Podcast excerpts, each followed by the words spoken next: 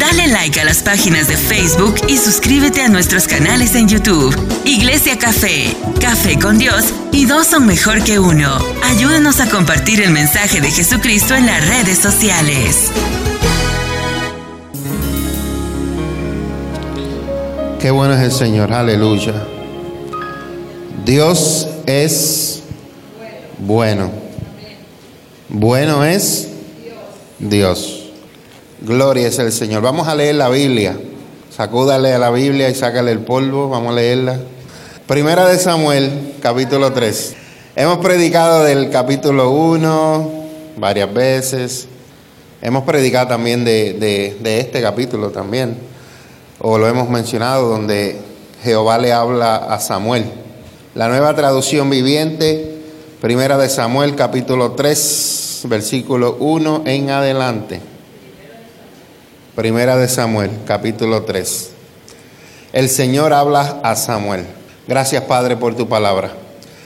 Mientras tanto, el niño Samuel servía al Señor ayudando a Elí. Ahora bien, Elí era el sumo sacerdote en esos tiempos. En esos días los mensajes del Señor eran muy escasos y las visiones eran poco comunes. Una noche, diga una noche, una noche, Elí, que parece entonces estaba casi ciego, ya se había acostado. ¿Sabes que los viejitos se acuestan temprano? La lámpara de Dios aún no se había apagado y Samuel estaba dormido en el tabernáculo cerca del arca de Dios. De pronto el Señor, el Señor llamó y dijo, Samuel, él respondió, sí, ¿qué quiere? Se levantó y corrió hasta donde estaba el sacerdote Elí. Aquí estoy, ¿me llamó usted? Y Elí le contestó, hijo, yo no te llamé, vete a dormir. Entonces Samuel se volvió a acostar. Luego el Señor volvió a llamar, Samuel. Wow, imagina que Dios te llama así. Nuevamente Samuel se levantó y fue a donde estaba Elí. Aquí estoy, ¿me llamó usted? Yo no te llamé, hijo. Bébete un vaso de leche con quick y vete a dormir. Eso dijeron, dijeron nosotros a nuestros hijos, ¿verdad? Bébete un vaso de leche caliente, vete a dormir, muchacho. Vuelve a la cama. Número 7. Samuel todavía no conocía al Señor porque nunca antes había recibido un mensaje de Él. Todavía no conocía del Señor. Así que el Señor llamó por tercera vez y una vez más Samuel se levantó y fue a donde estaba Elí. Aquí estoy, me llamó usted. En ese momento Elí se dio cuenta de que era el Señor quien llamaba al niño. Entonces le dijo a Samuel, ve y acuéstate de nuevo, y si alguien vuelve a llamarte, di, habla Señor, que tu siervo escucha. ¿Alguien tiene la reina Valera? ¿Qué dice ahí? Perdón. Habla Jehová, porque tu siervo oye. Wow. Y aquí dice, habla Señor, que tu siervo escucha. Así que Samuel volvió a su cama y el Señor vino y llamó igual que antes, Samuel, Samuel. Y Samuel respondió, ¿qué respondió Samuel? Habla que tu siervo escucha habla que tu siervo oye. Entonces el Señor le dijo a Samuel, estoy por hacer algo espantoso en Israel. Estoy por hacer algo espantoso en Israel. Estoy por hacer algo espantoso en Israel. Llevaré a cabo todas mis amenazas contra Elí y su familia, de principio a fin. Le advertí que viene juicio sobre su familia para siempre. Si usted quiere saber más acerca de lo que Dios le dijo a la familia de Elí, después en su casa lea el capítulo 2. donde Dios les advierte a él y a su familia.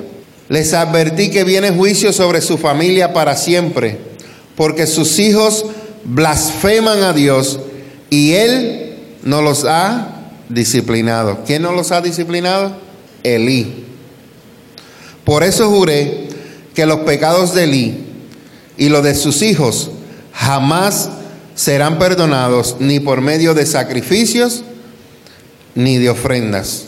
Tengo unos puntos aquí que voy a leerles. Primero, Dios le habló directamente y con frecuencia a dos personajes en la Biblia. Número uno, a Moisés. Número dos, a Josué. También Dios habló con, en Génesis, con Abraham. Pero durante los tres siglos de gobierno de los jueces, la voz de Dios fue escasa. Hay un problema cuando la voz de Dios deja de ser escasa dentro de una congregación. Y no estamos hablando solamente de la palabra, estamos hablando de, de el que es la voz de Dios, que es el profeta. Cuando la voz de Dios deja de, no, no se escucha, hay que buscar qué es lo que está pasando. ¿Ustedes saben lo que son tres siglos? Hermanos, 300 años sin que ellos escucharan la voz de Dios a través de un profeta. Eso es mucho tiempo. Muchísimo tiempo. Estamos hablando de que por medio de Moisés Dios se le aparecía y Moisés le hablaba al pueblo. Estamos hablando que después Josué, su sucesor, Dios le hablaba y él le hablaba al pueblo pero un lazo de 300 años sin que hubiera una persona sucesor de Josué. That's a lot of time. Hubieron jueces que fueron los que ayudaron en ciertas ocasiones a defender. Por ejemplo, podemos mencionar a quién, a Gedeón, alguien más de los jueces que usted se recuerde, Gedeón, um, Débora, algún juez, usted se acuerde, Sansón fue un juez también. Fueron varios jueces, creo que eran nueve si no me equivoco. Puedo estar equivocado. En los tiempos de Elí no hubo profetas que dieran a Israel mensajes de parte de Dios. ¿Por qué? Número uno, la actitud de los hijos de Elí. Ellos se negaban a escuchar a Dios o permitían que su avaricia interfiriera en la comunicación con Dios. Hay algo que impide que la voz de Dios llegue a ti. Y es cuando tú estás en, o estamos, vamos a decirlo en general, cuando estamos en pecado.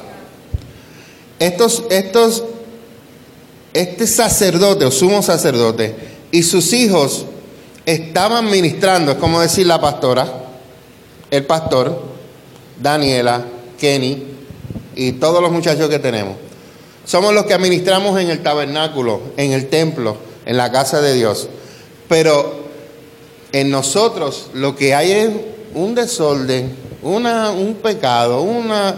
Entonces, Dios no estaba fluyendo a través de ellos como se supone que Dios fluir, fluyera y hubiera palabra de Dios y hubiera dirección.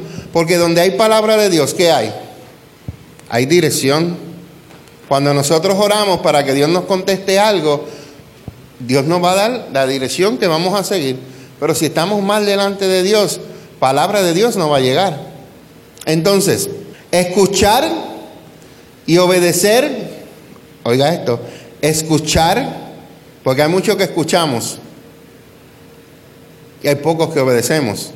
Escuchar y obedecer tienen que ir así vamos a hacerla así, como uña y, dedo, ¿verdad? Uña y dedo. Escuchar y obedecer es vital en una relación con Dios. Tú no puedes decir que tú tienes una relación con Dios si tú no escuchas a Dios, pero no lo obedeces. Te voy a dar un ejemplo nada más. Cuando Dios te habla a través de la palabra o a través de la prédica, de aquí para allá, a través de su palabra, y tú escuchas, solamente, pero no actúas y obedeces en lo que Dios está hablando, tú no puedes decir que tienes una relación con Dios, porque tienen que ir juntas, escuchar y obedecer. Pongamos este ejemplo con nuestros padres. Muchos de nosotros escuchábamos a nuestros papás, ¿verdad? Pero ¿cuántos lo obedecíamos? Por eso que nos metíamos en tantos problemas. Porque escuchaban, mira muchachos, esto. Y lo que te digan que no hagas, era lo que tú hacías. ¿Verdad, Milecha? ¿Verdad, Pastor Mingo? Es que es así. Entonces, tenemos que escuchar y tenemos que obedecer a Dios para tener una relación íntima con Dios. Aunque Dios no siempre se comunica por medio de una voz humana, nos habla claramente a través de qué? De su palabra. Debemos estar preparados para escuchar y llevar a cabo lo que nos indique. ¿Qué aprendimos ayer en el estudio? Los que estuvieron. Bueno, todos estuvieron, menos mi lecha. ¿Qué aprendimos en el estudio ayer? Hay un espíritu que, que nos ataca. Es la ansiedad. Hablamos de la ansiedad, ¿qué más? La mentira. La mentira, hemos estado hablando de la mentira. Entonces, estas cosas lo que hacen que nos, nos, evitan que nosotros nos acerquemos y lleguemos a tener esa relación que debiera, deberíamos desear, cada uno de nosotros. Entonces, como Samuel, nosotros tenemos que estar preparados, listos para decir, aquí estoy cuando Dios nos llame. ¿Y cuando Dios nos llama? Todo el tiempo.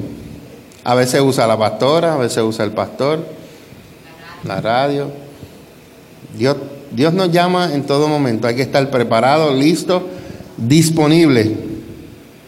Siempre. Y hay veces, como hemos aprendido en unas lecciones atrás, a veces tenemos que poner nuestras cosas personales a un lado para ir a socorrer o ayudar a alguien. Cuando Dios nos manda, cuando Dios nos manda, porque cuando Dios nos manda, Dios nos respalda. Entonces, vamos a imaginar lo que en esta línea hay una cortina de allá a acá. Y que esto es el, arca donde representaba la presencia de Dios. El lugar santísimo, el lugar santo y, y en los atrios donde ustedes están. Samuel dormía en el lugar santo. Solamente el sacerdote podía entrar una vez al año al lugar santísimo. Iba agarrado con una soga con las campanitas. Si él no estaba bien ante la presencia de Dios, caía frito y lo tenían que jalar porque nadie podía entrar. Entonces, Samuel dormía um, en las recámaras donde estaba el lugar santo, donde dormían todos los sacerdotes. Entonces, fue en ese lugar donde Dios lo llamó a él. Habían otros sacerdotes, estaban los hijos de Eli, que eran sacerdotes, pero Dios escogió a Samuel. ¿Por qué Dios no escogió a Eli? Era el el que estaba en rango. En ese tiempo él era sacerdote. Dios lo estaba llamando para ser profeta y juez también, que lidiaba con el pueblo. ¿Alguna pregunta más? Bien. Entonces, Dios no llamó a Elí. Uno pensaría que Dios le hablaría al sacerdote Elí en vez del niño Samuel, ya que Elí era el mayor y el más experimentado y ocupaba un puesto elevado. A pesar de que nosotros somos los pastores, Dios puede hablarle a usted directamente, aunque nosotros seamos los pastores. En este caso ellos estaban mal, porque hacían barbaridades, hacían fiestas, solo pueden leer en el capítulo 2. Entonces, dice, sin embargo, la cadena de mando de Dios no se basa en lo mayor que tú eres ni el puesto que tú tienes, sino se basa en la fe. Posiblemente una persona, va a poner a Cintia de, ejemplo, lleva tiempo, lleva 15 años en el ministerio, llega la hermana y comenzó, lleva dos años y tres años, pero su fe ha crecido tanto y se ha enamorado tanto de Dios y ama tanto a Dios y todavía vive en su primer amor, aunque han pasado tres años, Dios puede romperle esa cadena de mando. Tú llevas la más vieja, perdón, la más tiempo, no vieja, más tiempo, la clásica, y ella apenas comienza. Pero Dios, tú sabes lo que Dios examina. Directo, rayos X, pan tu corazón. Y Dios ve que allá hay más fe, hay más dedicación, hay más sinceridad, hay más honestidad, entrega todo a Dios, le da todo a Dios, confía todo en Dios. Sin embargo, tú viviste en ese momento, pero ya las cosas cambiaron, son diferentes. entonces Dios escoge a otra persona para lidiar, no lidiar, liderar. Que eso fue lo que hizo con Samuel. ¿Tiene frío? Esto está bueno y se pone mejor. Y lo bueno que estos son, ah, ya leí hasta el 14. Para Dios comunicar su mensaje, Él puede utilizar medios inesperados. Testimonio cortito.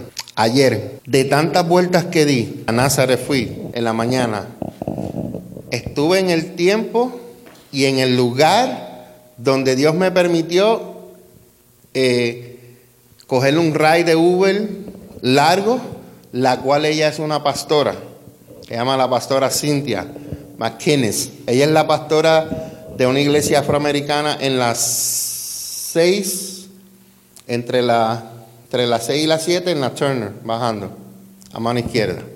No sé si se lo visualizan. Pastora McKinnis. Ella lleva 21 años en el ministerio, bueno, pastoreando. Tienen seis iglesias.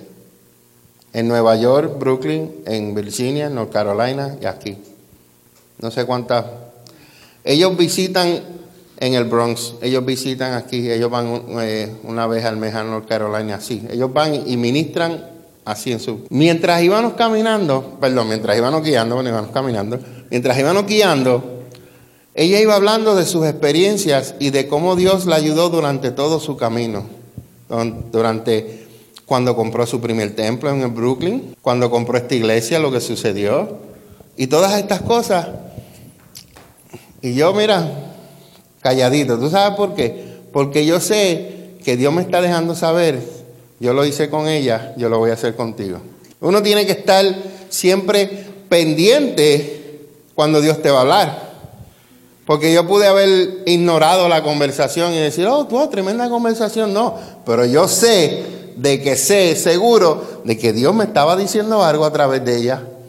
Y yo le dije a ella, ¿cómo Dios es tan grande de tantas vueltas que yo di? Yo tuve que parar otra vez en Allentown a cierta hora para que tú... Y mira, ella tiene carro y ella va a esos sitios en carro. Hoy decidió coger un Uber, todavía se pone mejor. Bendición número uno conocerla a ella.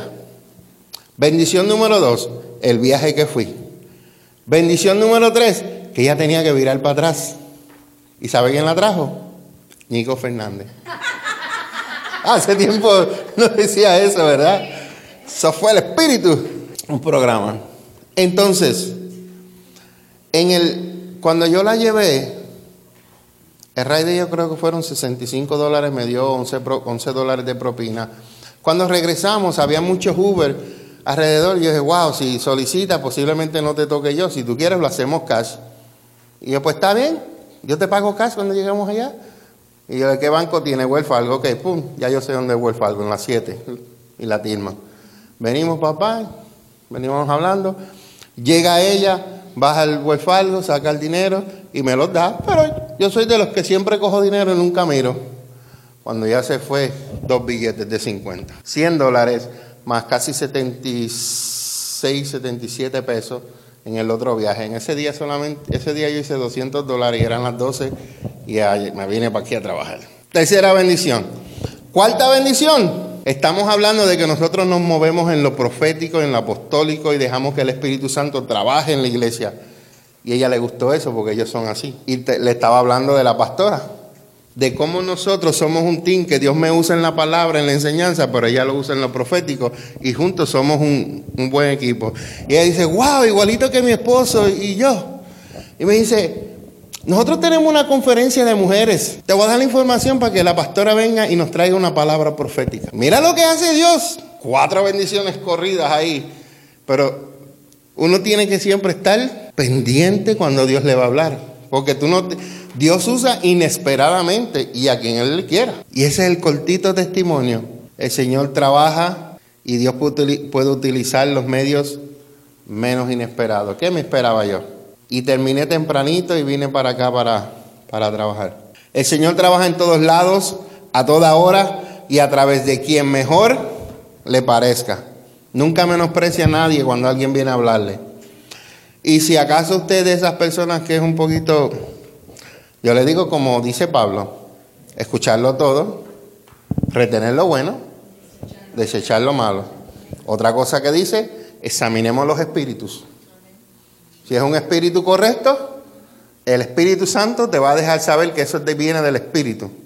Si el Espíritu es incorrecto y tú estás bien delante de Dios, tienes una relación, el Espíritu Santo te va a decir, eso no es. Pero hay que estar conectado con el Señor. Amén. Entonces sigo leyendo en el versículo 15 al 20, 21. Samuel el vocero del Señor. Entonces Samuel se quedó en la cama hasta la mañana. Qué rico, ¿verdad? Quedarse ahí durmiendo hasta la mañana. Luego se levantó y abrió las puertas del tabernáculo como de costumbre. Tenía miedo de contarle a Elí lo que el Señor le había dicho, pero Elí lo llamó. Tú sabes, como esos viejitos que le gusta el... Pero Elí lo llamó y dijo, Samuel, hijo mío, ven acá, cuéntame qué fue lo que te dijo Dios. Dímelo todo. Y que el Señor te castigue y aún te mate si, si me ocultas algo. Mira lo que le dijo. Pobre niño, cogió miedo. Si me vas a matar, me lo va a decir todo. Es como que oh, claro que va a hablar. Entonces Samuel le contó todo a Elí y no le ocultó nada. Elí respondió, es la voluntad del Señor que él haga lo que mejor le parezca. El Señor estaba con Samuel mientras crecía y todo Diga, todo lo que Samuel decía se cumplía. Mira qué profeta de Dios. Entonces, todo Israel, desde Dan en el norte hasta Berseba en el sur, supo que Samuel había sido confirmado como profeta del Señor. El Señor siguió apareciéndose en Silo y le daba mensajes a Samuel allí en el tabernáculo. Samuel era responsable de supervisar la adoración en Israel. Al desempeñar esta gran misión, al, desempeñar esta gran misión, descuidó las responsabilidades en su hogar. Estoy hablando de Elí, el profeta. Elí había dedicado su vida al servicio de Dios, era responsable de supervisar la adoración en Israel. Al desempeñar esta gran comisión, descuidó las responsabilidades en su hogar. No permita que su dedicación a cumplir la obra de Dios eso va directito para mí, a cumplir la obra de Dios, cause el descuido de su familia. Si eso sucede, su misión puede corromperse y convertirse en su deseo personal de ser importante ante los demás y su familia sufrirá las consecuencias de su negligencia. En otras palabras, nosotros no podemos venir aquí y corregir, dirigir, a otras familias cuando las familias de nosotros están en caos. Eso le pasaba a Elí. Entonces él se dedicó tanto al, tanto al ministerio que no cuidó sus responsabilidades en su hogar. ¿Qué responsabilidad en su hogar? Corregir a sus hijos, enseñarles y dirigirlos. Entonces, cuando no hacemos esas cosas, aunque estemos dentro de la iglesia, sucede que cuando los niños crecen, ya después no quieren saber de Dios, no quieren saber de iglesia. ¿Por qué? Porque eh, no es que dedicamos mucho tiempo en la iglesia, sino que no supimos tener un balance. Porque cuando tú tienes un balance hay tiempo para todo. Eh, y, muchos de los jóvenes lo que hacen es eso, porque no tienen el amor y la atención en el hogar, lo van y lo buscan en afuera. Entonces allá consiguen los amiguitos, que they're cool and everything. Cuando vienen a ver, están en gangas. Un ejemplo que te puedo dar de esto es cuando, cuando yo comencé a trabajar, a hacer Uber. Eh, yo era part-time y después me fui full-time. Y te recuerdas más cuando iba a Filadelfia y a New Jersey, que me iba de madrugada y a veces eran las 8 y las 9 de la noche. A mí, estaba haciendo dinero bueno, pero no estaba haciendo tiempo con mi familia. ¿Qué yo hacía? Venía ¿qué? a comer, a bañarme, a dormir, para levantarme otra vez. Y entonces, lo hice como por tres meses y medio, maybe cuatro. Yo después dije, yo no, yo prefiero mejor hacer 300 dólares en, en Allentown y pasar tiempo con mi familia porque ¿de qué vale? El dinero no lo es todo. Entonces la, la decisión que yo hice, plus el millaje que le estaba poniendo al carro, eso era otra cosa. Eso era otra cosa. Así que en, esta, en este capítulo del libro de Samuel, estemos siempre, me, me gustó este, esta nota que, que estaba aquí que escuchar y obedecer es vital en una relación de Dios. siempre escuchemos, pero estemos siempre en nuestro corazón dispuestos obedecer a lo que Dios dice, especialmente en su palabra. Porque a veces ignoramos las cosas que leemos y no las ponemos en práctica. Ah, las leemos, pero pues están escritas, las leemos, pero hay que ponerlas en práctica. No es cuántos versículos tú me puedas recitar, es cuántos de ellos tú pongas en práctica. Eso siempre lo digo. Así que vamos a estar puestos de pie. Vamos a despedirnos. ¿Alguien tiene algo que decir, un testimonio? So, ustedes saben como siempre decimos que tenemos que enseñarle a los niños, a nuestros hijos la palabra y a hablarle del Señor. Pues como ustedes saben, yo tengo un evangelista en casa y, yo y él hablamos mucho de la palabra, porque yo él nos encanta hablar de eso. Los otros nenes también yo le hablo, pero yo no siento que tenemos esa química como la tenemos yo y Yamin. Pues un día salió de la escuela y le regalaron de la nada pero no fue de la nada porque fue alguien, una Biblia del Nuevo Testamento. Y el nene llega al carro y me dice, mami, había un señor afuera de la escuela y me regaló esta Biblia. Y yo le dije, oh, sí, qué bien. Y hablando una vez más de lo que el pastor dijo, que tenemos que siempre estar escuchando la voz del Señor. Y yo le digo a mi hijo, ¿Y tú sabes quién fue que te mandó esa Biblia? ¿Tú sabes por qué te dieron esa Biblia? Y me dice, sí, mami, yo sé que el Señor me la mandó porque quiere que yo me meta en la palabra. Y pues yo dije, tengo, se, miraron, se me erizaron los pelos y le di, gracias Señor, porque no te olvidas de nosotros, le dije. Pero lo más que me engullece es que pensé que como lo, lo que es un niño, que lo que tiene son 12 años, pensé que él no se iba a acordar de eso a través de los días. Y hacen como maybe dos días atrás le pregunto, Yamil, ¿y empezaste a leer la Biblia?